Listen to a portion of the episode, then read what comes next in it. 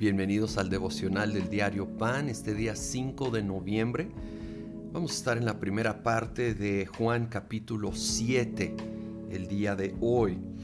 Aquí Ah, dice el versículo 3, así que los hermanos de Jesús le dijeron, deberías salir de aquí e ir a Judea para que tus discípulos vean las obras que realizas, porque nadie que quiera darse a conocer actúa en secreto. Ya que haces estas cosas, deja que el mundo te conozca. Lo cierto es que ni siquiera sus hermanos creían en él. Por eso Jesús les dijo, para ustedes cualquier tiempo es bueno, pero el tiempo mío aún no ha llegado.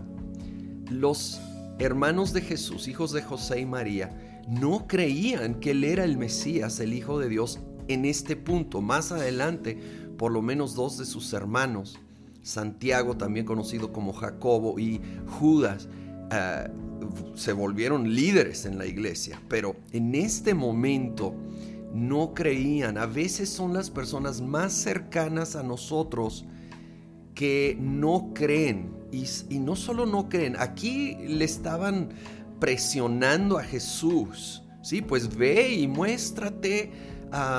había un tono sarcástico aquí.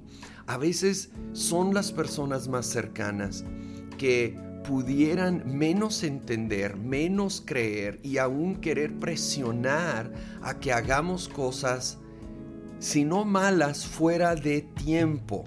Jesús les aclara, para ustedes cualquier tiempo es bueno, pero eso no quiere decir que es el tiempo correcto.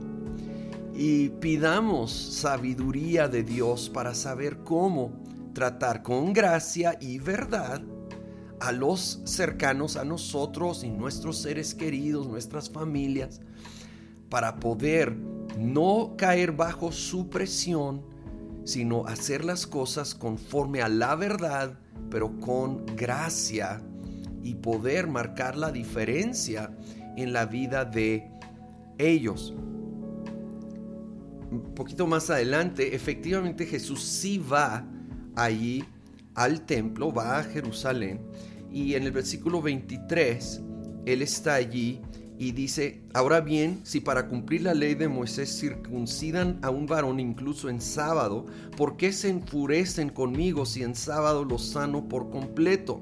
No juzguen por las apariencias, juzguen con justicia. Y aquí como en muchas ocasiones, Jesús está discutiendo con fariseos, expertos en la ley, que estaban aferrándose a la letra de la ley. Y uno de sus quejas era cuando Jesús sanaba en sábado, en el día de reposo. Y Jesús está mostrando cómo aún Moisés circuncidaba en ese día. Ah, sí había obviamente la base de la ley, pero la ley señalaba a el corazón del Padre, el corazón de Dios, que es uno de amor, de misericordia, de gracia, que y todo eventualmente apuntaba a Jesucristo, quien iba a ser el cumplimiento total de ello. Cómo es importante que nosotros y, a través de Juan recordemos como dice desde el capítulo 1, Jesús vino lleno de gracia y de verdad. Vamos a estar firmes en la base de la verdad, de la palabra de Dios, del nuevo pacto.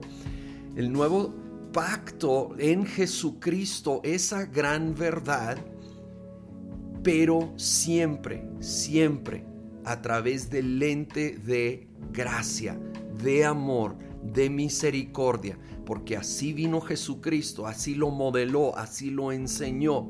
Y nunca va a contradecir la verdad de su palabra, va a ser la manera que entendemos y aplicamos estas grandes verdades, que si las alejamos de la gracia, se puede volver algo rígido y algo que condena en vez de algo que trae vida. Señor, queremos ser ese, ese ejemplo de gracia y verdad con todos, pero sobre todo empezando en casa, empezando con los que nos rodean. Ayúdanos, Espíritu Santo. A veces es un gran reto poder mantenernos firmes en la verdad, pero expresar esa verdad con gracia, con amor, con misericordia. Ayúdanos, ayúdanos, Espíritu Santo, a entender y aplicar nuevamente con gracia y con verdad tu palabra, tu verdad a todos. Señor, alcanza a nuestras familias, alcanza a nuestros seres queridos. Que la verdad del Evangelio, la gracia y amor de Dios llegue a sus vidas, que sus ojos sean abiertos y ellos te vean, te conozcan y se rindan a ti en el nombre de Cristo Jesús. Amén.